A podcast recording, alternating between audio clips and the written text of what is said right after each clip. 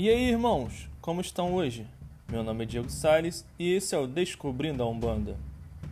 Hoje iniciaremos um novo quadro chamado Leituras de Umbanda. Vamos começar com o pé direito, ou será com o esquerdo? Depende do ponto de vista. Este quadro será para indicar um excelente livro chamado Exu Não é Diabo, do pai Alexandre Comino, mago e sacerdote do Colégio de Umbanda Sagrada Pena Branca. Gostaria de lembrar que tudo o que foi dito é minha opinião ou minha vivência dentro da Umbanda.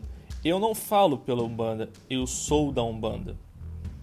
Indico este livro não só aos umbandistas, mas a todas as pessoas que gostariam de saber de onde começou a se dizer: Isso é coisa do diabo, chuta que é macumba, Lúcifer é trabalhador do diabo, Exu é coisa do demônio, sai capiroto. Esse livro vai fazer com que reflitamos no que realmente nós acreditamos e o porquê acreditamos nisso. Será que tudo o que é dito é verdade? Muitas das coisas nas quais achamos não é verdade e não tem nenhum fundamento. Acreditamos naquilo que lemos, ouvimos de estranhos ou até mesmo de familiares e não nos perguntamos o que significa, apenas nos tornamos robôs da sociedade. Gostaria de citar algumas passagens desse livro muito interessantes. Lúcifer, a estrela da manhã. Como caíste dos céus, ó estrela da manhã, filho da aurora. Como foste atirado à terra, tu vencedor de nações.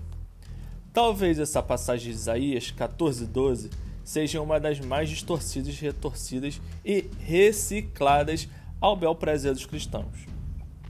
No original em hebraico, está se referindo ao rei babilônico, Nabonido, que foi vencido pelos persas por meio de Ciro, o Grande.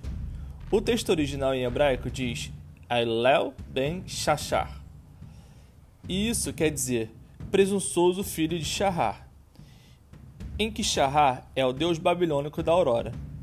Mil anos depois desse texto ser escrito, São Jerônimo, ao traduzir a Bíblia do Septuaginta em grego, encontra no lugar de Shahar o termo fósforos, que quer dizer o portador da luz.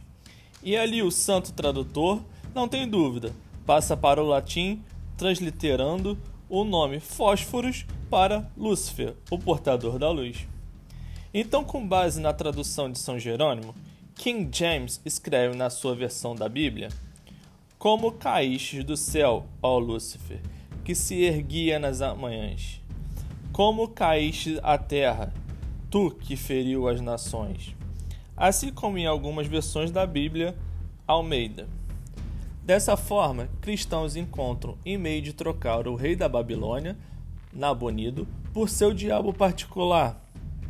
Lúcifer não existe no Antigo Testamento, por isso, essas distorções na tradução foi importante a fim de fraudar a ideia de que a Bíblia hebraica teria citado Lúcifer como uma estrela caída em alusão à sua condição de anjo caído.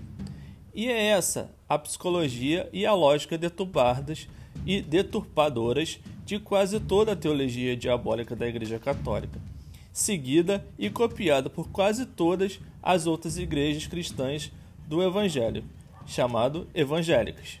Boa parte dos seguidores, fiéis e cordeiros, não tem a menor ideia do que estão recitando e sendo levados a crer com relação a isso, como construção de um diabo particular e coletivo cristão, o Lúcifer. Isso é um pequeno trecho do livro, tá? É, e agora eu gostaria de recitar mais um trecho do Orixá Exu. A força e a virtude. Não sirvo aos fracos, apenas aos fortes. Fortes de caráter, fortes em retidão, fortes no amor, fortes na guerra, fortes na fé, fortes em suas virtudes, fortes em virtuosismos, forte em sua ética. Aos fracos eu não sirvo, mas os deixo loucos. Loucos em sua sede de poder, loucos em suas arrogâncias, loucos em suas soberbas, loucos em seu ego, loucos em sua paixão e apegos desenfreados por tudo que é material. São fracos todos aqueles que não têm a coragem de assumir sua personalidade. São fracos todos aqueles que sustentam falsos moralismos na tentativa de esconder seus desejos mais baixos. São fracos todos aqueles que vivem diminuindo os outros na tentativa de sentirem melhores ou maiores. São fracos os que só encontram diversão na ironia que agride. São fracos todos aqueles que, para se sentirem poderosos, querem controlar tudo e todos.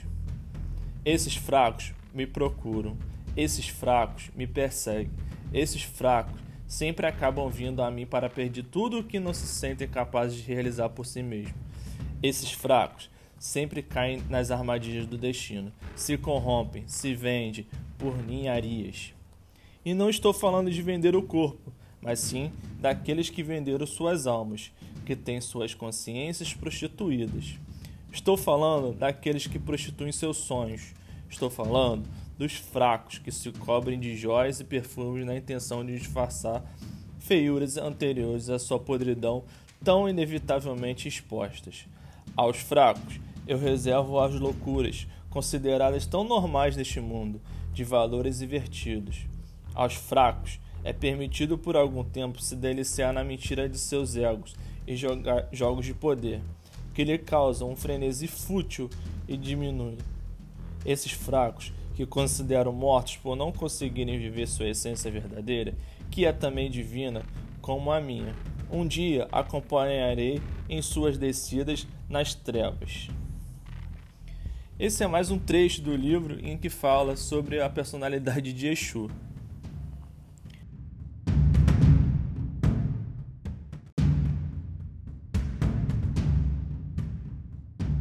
Também aproveito para você que nunca viu um filme e nem sabe quem é Exu, nosso querido guardião mentor, o filme Besouro.